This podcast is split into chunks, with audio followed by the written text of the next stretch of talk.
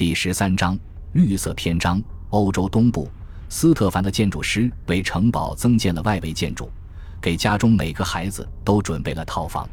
斯特凡请画家为家人画像，家人的画像就挂在波兰历代国王画像旁边，而这些国王画像是他游历欧洲期间收集的。城堡的墙壁将会混合展示哈布斯堡王室风格、波兰王室风格以及斯特凡的家族风格。建造在花园中的建筑物，让人联想起周围群山中的旅社。斯特凡为妻子建造了一座波兰文艺复兴风格的礼拜堂。玛利亚·特蕾莎以其熟悉的意大利语致信教皇，请求教皇准许他在私人礼拜堂里每天举行三次弥撒。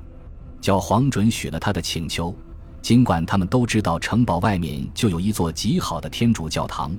但城堡外面已非这些哈布斯堡家族成员购买、建造和控制的世界。据波兰设计师和建筑师所知，斯特凡还善变到让人难以置信。他曾发来加急电报，就为了改动一扇窗户的位置。这一改动不仅是个美学难题，而且是个力学难题，尤其因为这是一座石砌建筑。他以现代设计师的资助人自居，而且他确实身体力行。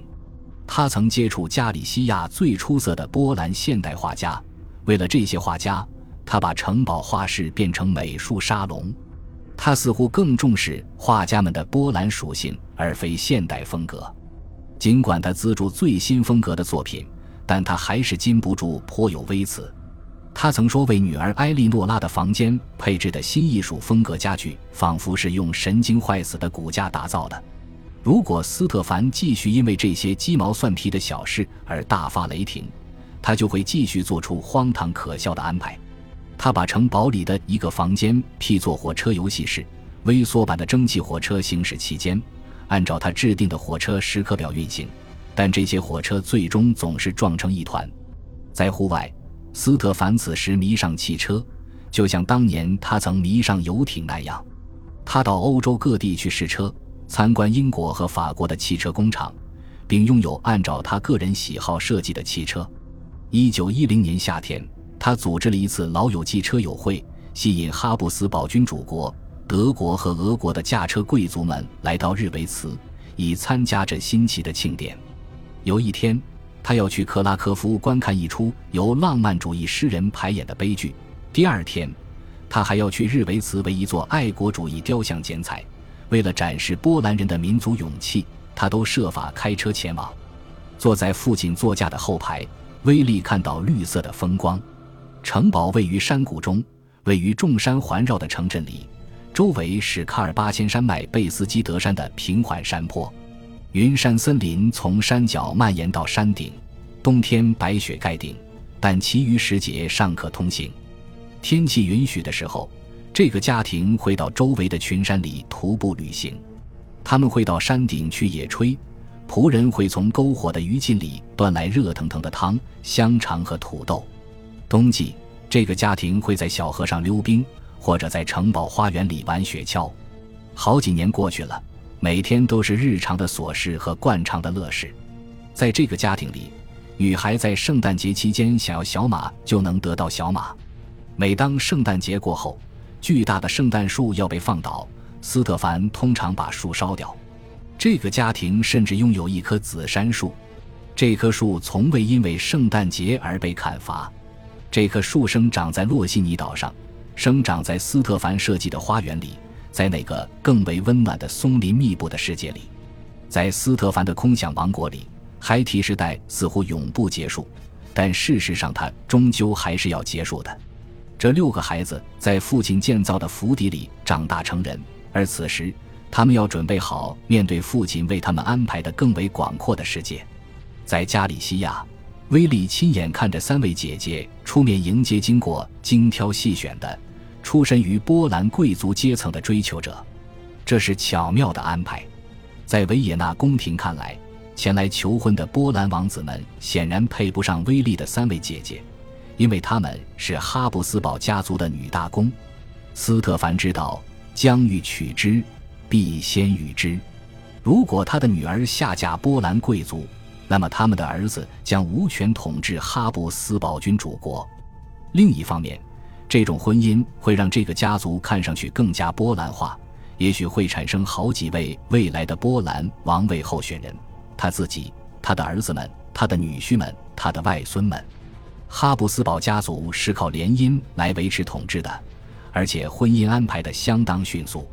一九零八年九月，斯特凡和玛利亚·特蕾莎宣布，女儿蕾娜塔与一位波兰王子希罗尼穆斯·拉奇维沃订婚。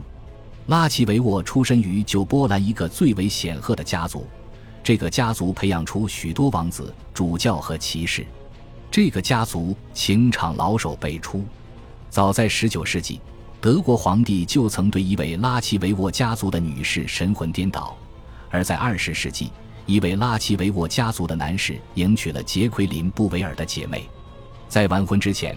希罗尼穆斯和蕾娜塔必须经历一系列令人尴尬的宫廷程序。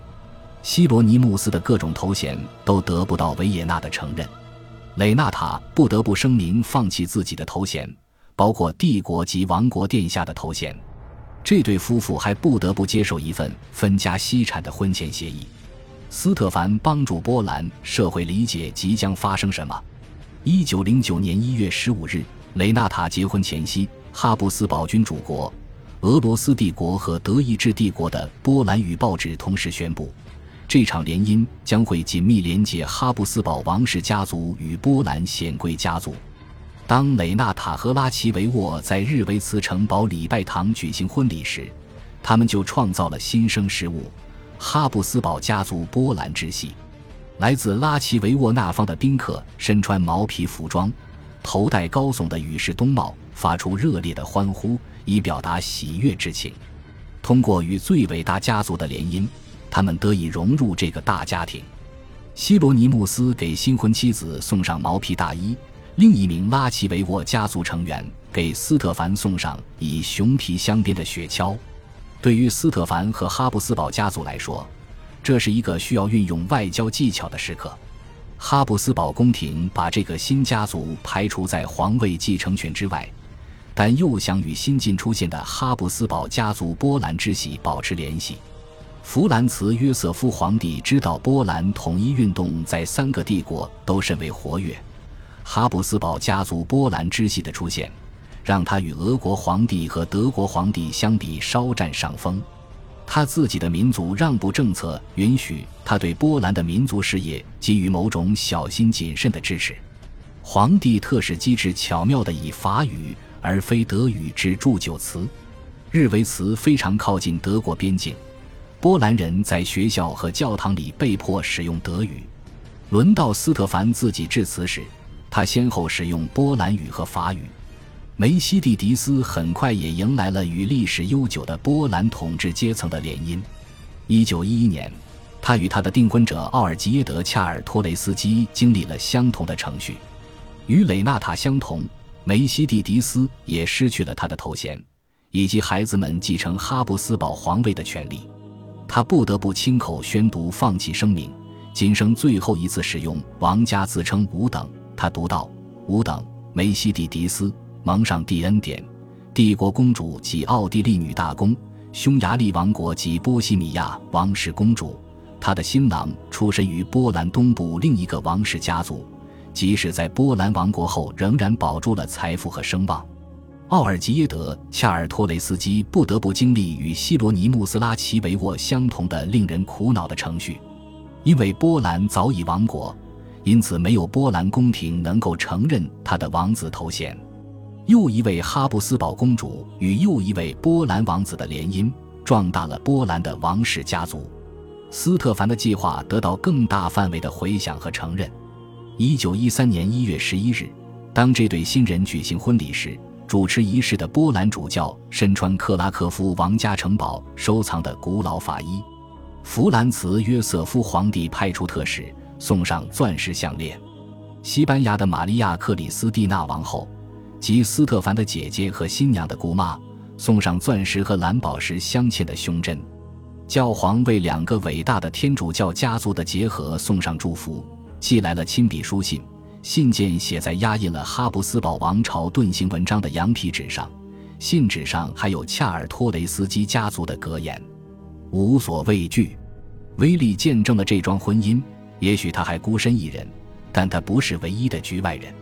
埃莉诺拉是他的长姐，也是他感情最好的姐姐，似乎对这些身份高贵的访客无动于衷。一九一二年秋天，当妹妹步向婚姻的殿堂时，人们就已议论纷纷。埃莉诺拉已二十四岁，再不出嫁就变成老姑娘了。美丽的埃莉诺拉有自己的秘密。九年前，埃莉诺拉年方十五的时候，就已接受一个水手的求爱。在孩提时代的家庭旅行期间，他就已爱上父亲游艇的艇长、海军军官阿尔方斯·克洛斯。梅西蒂迪斯准备结婚的时候，埃莉诺拉就已在信件中无意间吐露过与克洛斯订婚的事实。他的父亲也知道了他或许已订婚的消息。作为波兰统治者，斯特凡有充分的理由对此表示失望，因为他失去了与波兰贵族家庭进行第三次联姻的机会。作为哈布斯堡家族的叛逆者，斯特凡想必也会对埃莉诺拉的见识胆量大为折服。